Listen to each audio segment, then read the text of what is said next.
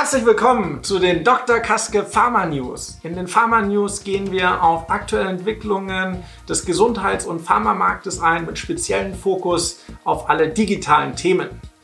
Heute zum Start befassen wir uns mit dem Thema Cannabis.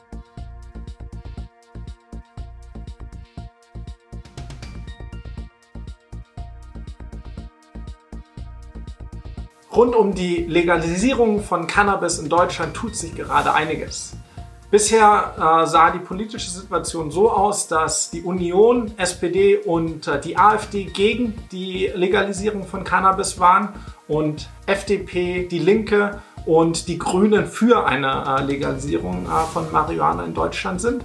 Das hat sich nun geändert mit einem neuen Positionspapier der SPD in der die SPD dafür plädiert, dass man erste Versuche mit Cannabis in Deutschland unternimmt. Ganz konkret würde das bedeuten, dass das Betäubungsmittelgesetz angepasst wird. Äh, bisher ist äh, der Besitz und Konsum von Cannabis eine Straftat. SPD schlägt vor, dass es nur noch eine Ordnungswidrigkeit ist und dass die Verantwortung an die Bundesländer abgegeben wird. Ganz konkret könnten die Länder dann Modellprojekte starten, in denen man austestet, wie denn die Legalisierung äh, mit Cannabis idealerweise zu bewerkstelligen wäre.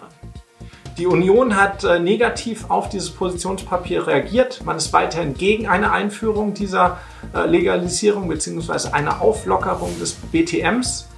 Ganz konkret sind die Kritikpunkte der CDU, dass Lösungsansätze und konkrete Handlungsempfehlungen fehlen und äh, vor allem der Jugendschutz viel zu kurz kommt, wenn man äh, einfach so äh, eine Legalisierung vorantreibt.